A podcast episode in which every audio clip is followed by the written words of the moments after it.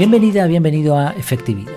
Aquí hablamos de efectividad al máximo, a tope, pero sin olvidar las cosas importantes de la vida. El título del episodio de hoy es ¿De verdad son los españoles tan improductivos? Y esta pregunta viene a raíz de un artículo muy interesante que me hizo llegar Fernando Rinconada desde Sevilla por Telegram. El artículo se titulaba Los españoles somos más improductivos que nunca y el problema no es de los empleados. Y la verdad es que el título prometía. Además, en el extracto del artículo decía que no debemos engañarnos de cómo funciona la productividad. Así que, pues mira, es un tema que me, encanta y, agradezco que me lo hicieran llegar.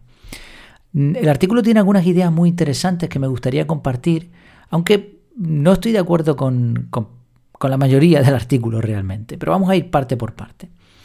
Usaré en esta ocasión la palabra productividad por dos motivos. Uno es porque es la que usa el artículo original y otra porque en realidad creo que la efectividad es muy distinta de lo que habla el artículo. Vamos allá. Eh, empezamos por la, la, parte de la productividad laboral, porque es en lo que se centra también este artículo. Nada más empezar, se hace una afirmación bastante potente. Dice, la productividad lleva años desplomándose en España. Para argumentar esto se enlaza a su vez a otro artículo y este a otro y este a otro supuestamente del INE, el Instituto Nacional de Estadística, que en realidad resultó ser una página de, resultados del mismo dominio con la etiqueta INE.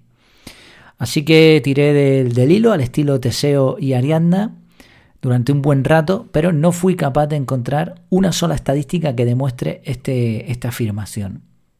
No digo que no sea correcta, solamente que yo no he encontrado la fuente. Y bueno, esto más allá del artículo, este es uno de los grandes problemas del periodismo actual y de muchísimos artículos que vas a encontrar en Internet.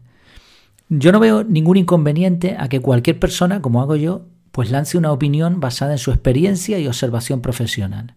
Y cuando una persona lleva años dedicándose a algo, pues va adquiriendo cierta autoridad, también algunos sesgos, pero bueno, su autoridad le permite hablar de una temática en concreto, pues de forma normalmente acertada. Ahora, eso es una cosa y otra cosa es hacer afirmaciones llamativas basadas en supuestos datos sin enlazarlos correctamente. Esto a mí me parece que no es muy serio y se ve muchísimo. ¿eh? No, dudo de la profesionalidad de este periodista, pero sí de, la tendencia que hay en muchos artículos a hacer esto. Por otro lado, ¿cómo se mide la productividad laboral? Si lo piensas un poco, vas a ver que hay miles de factores envueltos. Hemos hablado de esto bastantes veces, es muy difícil, muy difícil analizar datos. Un detallito, sin importancia, es que hemos sufrido una pandemia que ha paralizado y desestabilizado el planeta entero. Luego están factores emocionales, flujos migratorios, diferentes políticas de actuación, la manera en que funcionamos en los diferentes países. Por eso una afirmación de este estilo, de que la productividad lleva años desplomándose en España, es realmente difícil de validar. Algo interesante que explica el artículo, y esto sí que me parece que tiene sentido, es que es en las crisis cuando aumenta la productividad fruto del esfuerzo de salir del bache. Esto sí, sí hay estudios bastante serios que lo demuestran y hace ya algún tiempo lo hablamos también aquí en, en efectividad sobre cómo se medía la productividad, cómo se mide en los diferentes países. Mm, el tema es que cuando estamos pasando por un mal momento buscamos maneras de mejorar los procesos y los resultados y por lo tanto la productividad es mayor que cuando estamos cómodos y todo va bien. Aunque hay que matizar que no es siempre la productividad, sino los procesos en sí. A lo mejor mm, en una época de bonanza, la productividad puede ser mayor sin tanto esfuerzo. Entonces hay que matizar algunas cosas aquí, pero en general esta afirmación puede ser eh, cierta. ¿Qué es productividad? Porque esto es otro dilema que plantea el artículo. Eh, aseguraba explicar su verdadero significado. Eh, una frase que me llamó la atención decía, la productividad está principalmente determinada por qué se hace y no por el cómo se hace. Y no estoy seguro de que esto sea así. La productividad básicamente es conseguir producir muchos resultados. Y para ello es esencial cómo lo vas a hacer. Vale, es verdad que en productividad el factor clave no es la eficiencia ni la calidad, pero en todo producto existe un nivel de calidad mínimo aceptable. O sea, si tú te vas a poner a hacer churros, pues tendrá que ser algo, al menos que se parezca a un churro, aunque sea un mal churro, pero tendrá que ser, o sea, que una persona cuando lo vea diga, sí, es un churro. Churro literal, ¿no? Como dicen también, o una porra, como dicen en otros sitios, ¿no? Sí, el cómo lleva al qué, no solo hacer muchos churros, sino que el cómo lo hagas te va a permitir hacer muchos y que sean churros, ¿no? Es verdad que el término efectividad, y por eso me gusta más, es más específico en cuanto al cómo, al añadir la parte de eficiencia, pero productividad también lleva implícita la idea del proceso. Pero bueno, vamos eh, con la parte principal del artículo, que son las dos razones por las que los empleados españoles, o los españoles en general, no pueden mejorar su productividad. La primera, y cito literalmente, dice, la primera es que no entendemos el concepto productividad. En ese imaginario colectivo ibérico, nuestra baja productividad se explica porque somos desorganizados, perezosos, no trabajamos ni con la suficiente intensidad ni con el suficiente foco. Es decir, todo se solucionaría si trabajásemos más y mejor. Sin embargo, la productividad no funciona así. Vale, eh, a ver, yo llevo años estudiando la productividad y la efectividad personal y no veo ningún problema en trabajar más y mejor. Obviamente es preferible centrarse en trabajar mejor y trabajar menos. Pero lo que está claro es que trabajar más y mejor te va a llevar de forma matemática a producir más. Pero el artículo dice que no. ¿Por qué? La verdad es que no lo explica y de hecho al final, como vas a ver, contradice esta premisa. Lo que sí da es varios argumentos. Uno es que la productividad depende de los hábitos y cambiar los hábitos es un milagro, dice los milagros a Lourdes. Y sí, es verdad que cambiar hábitos es complicado, pero todo depende de qué hábitos, y tampoco es imposible. Además, en el ámbito empresarial, cambiar los hábitos es realmente mucho más simple que el que una persona cambie sus hábitos personales. Es tan sencillo como que un superior implemente un nuevo proceso y se asegure de que se lleve a cabo. Así de fácil. Mira, a partir de ahora esto se va a hacer así. Y el que no lo haga, pues va a tener una sanción. Y ya está. Y si el hábito se implementa en, en marcha, rápido y punto. Y si ese hábito, esa medida es buena, va a tener como resultado una mejora automática de la productividad. Otro argumento es el siguiente. Una, y cito también literalmente, una app para hacer listas de tareas, una lista de trucos para mejorar la productividad o una metodología de gestión de proyectos son soluciones homeopáticas que te harán sentirte más productivo, pero no te harán más productivo.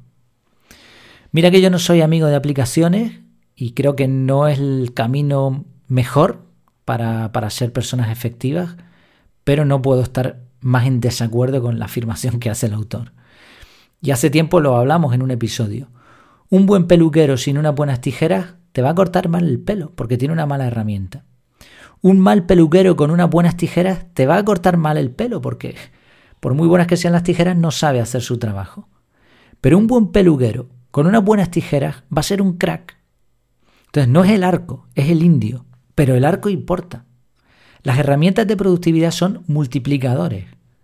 Y sobre todo, una cosa es una aplicación, otra es una técnica, truco, hack, llámalo como quieras, y otra muy distinta es una metodología. Y sobre todo si es una metodología integral. Y, y hay metodologías que han demostrado perfectamente su funcionamiento en las empresas. Entonces son cosas muy distintas. Si una persona tremendamente improductiva usa de forma correcta una metodología, automáticamente va a obtener buenos resultados y se va a convertir, al menos mientras use la metodología, en alguien productivo. ¿Por qué? Porque hay personas que se han dedicado a estudiar esto y lo han probado durante muchos años. está comprobado de sobra. Paso 1, paso 2, paso 3, paso 4, paso 5, se consiguen más resultados que si todo el mundo va como un ejército de Pancho Villa. Yo entiendo el principio envuelto, eh, lo que hay detrás de la afirmación, y tiene parte de razón, pero creo que las conclusiones son un poco autoritarias para mi gusto. Y ojo a la que viene ahora, y cito de nuevo. La obsesión con la productividad personal es un síntoma de inmadurez. Quien no se acepta a sí mismo quiere ser otra persona más productiva y pasa toda su vida en la eterna búsqueda del flow, un supuesto estado catatónico donde uno se vuelve más productivo que el chino Cudeiro. Bueno, más allá del lenguaje que llega a ser en ocasiones un poco insultante, sobre todo si tú eres una persona a que le interesa la productividad, creo que también aquí entramos en un error de concepto. La expresión flow se popularizó con el libro que lleva como título esta palabra. El autor, Mihaly Csikszentmihalyi, cuesta, cuesta el apellido, eh, demuestra con una infinidad de estudios y ejemplos el punto medio en el que se consigue esa sensación similar a la felicidad. Es un libro que cuando lo leí lo disfruté mucho, era algo denso, pero está perfectamente contrastado. Así, ese flow no es, no es nada inventado, no es un supuesto estado... No, no, no. Es algo que hemos vivido todos en momentos puntuales y que es tan sencillo de identificar como cuando se te pasan las horas sin que te des cuenta o estás tan enfocado que las cosas salen solas mientras disfrutamos del proceso. Ahora, por supuesto, esto es decisión personal. Alguien puede autolimitarse con la excusa de aceptarse como es y pensar que no puede mejorar su productividad o dedicarte a aprender como lo han hecho miles y miles de personas y mejorar tu vida significativamente.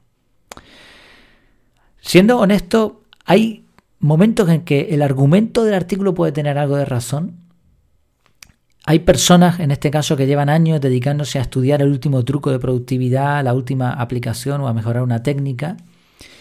Y hace tiempo que llegué a la conclusión de que este mundillo es como, como cualquier otro. Está quien le gusta la Fórmula 1, el fútbol o la política y pasa horas y horas aprendiendo y hablando del tema y lo disfrute. Y, puede ser que lo disfrute, ¿no? Perdón. Pero no hay nada de malo en eso. y mucho menos en la temática del desarrollo personal, de la efectividad no, solo no le hacemos daño a nadie, sino que cuanto más aprendemos, más mejoramos nuestras vidas. ¿Qué objetivo? Liberar tiempo para lo que más nos importa. Así que si eres un friki como yo de la efectividad personal, no hagas caso de eso de la inmadurez, al contrario, dale caña y sigue para adelante. Como en todo en la vida, es una cuestión de equilibrio. Ningún exceso es bueno del todo, pero esforzarse por mejorar la productividad no tiene nada de malo. La segunda razón que grime el artículo de por qué los españoles no pueden ser más productivos se resume en esta frase. No podemos ser más productivos, pero sí podemos escoger hacerlo más productivo. La segunda razón se sustenta en la primera, con la que no estoy de acuerdo, por lo tanto aquí tenemos un problema, pero aún así coincido que una parte esencial de la productividad es saber decir que no y escoger las acciones correctas por el llamado coste de oportunidad. Además, el artículo añade después acertadamente la idea de priorizar, elegir y priorizar. Son cosas distintas y necesarias. Hay algunas ideas, como digo, con las que estoy de acuerdo, en parte, pero no en todas. Por ejemplo, eh, el, el autor argumenta que es difícil conseguir una mayor eficiencia si los trabajadores están poco cualificados y mal pagados. Esto tiene toda la lógica del mundo. También explica que si se trabaja menos horas, obviamente se disminuye la productividad. Y aquí contradice totalmente la afirmación que hizo al principio. Por otro lado, se comparan dos vertientes de la productividad empresarial, la arcaica y antigua de simplemente trabajar más horas, que no por ello vas a conseguir mejores resultados, y la de trabajar por objetivos, que según el autor es algo imposible porque no se pueden escoger buenos objetivos. Yo creo que sí, perfectamente se pueden elegir objetivos de forma adecuada, aunque creo que, el futuro empresarial va por la línea de que muchas personas trabajen de forma externa, autónoma, por objetivos que concuerden con las peticiones de los clientes y con la autonomía personal, con los objetivos personales. Pero la conclusión final del artículo, y aquí viene el punto para reflexionar, según el autor, esta conclusión es que no podemos ser más productivos y por ello no deberíamos ni siquiera intentarlo. En vez de eso deberíamos decir que no y priorizar. Y para lograrlo, la solución es la siguiente. Y leo textualmente. No hay magia ni trucos que nos permitan cambios radicales en la productividad ni de las personas, ni de las empresas, ni de los países. Si algún día hay una mejora sustancial en la productividad de un sector como la restauración, será porque se habrá sustituido los camareros y cocineros por robots. Bueno, pues Taylorismo en estado total. Quítate humano y deja que las máquinas hagan el trabajo. Así que al final el problema no era de los españoles, sino de los seres humanos. Eh, creo que el uso de la robótica, la inteligencia artificial, el machine learning y todas estas cosas mm, pueden ser muy positivas, depende de cómo se usen, pero no me imagino un mundo en el que el ser humano no se dignifique haciendo algo útil por los demás. Y aún en el caso de que la robótica y los algoritmos inundasen en un futuro el mundo, eliminando incluso a un buen camarero o a un buen cocinero, la mayoría de las necesidades empresariales actuales mm, podrían desaparecer, ¿vale? Pero aún así todavía haría falta mano de obra especializada que tendrían que programar todos esos robots, que atender toda esa inteligencia, etcétera, ¿no? y, sorpresa, tendrían la misma necesidad de mejorar su productividad que la que tiene un camarero de hoy día. Sin duda es un artículo interesante que hace pensar, que da una visión curiosa de la productividad y de las medidas a tomar. Así que me gustaría saber en este caso sobre todo tu opinión. Tienes el canal de Telegram para, para comentar. Y no sé, ¿qué te parece a ti? ¿Qué opinas de, las conclusiones, de la, de la argumentación de este artículo? Me encantará saberlo. Muchas gracias por tu tiempo, por tu atención y hasta la próxima.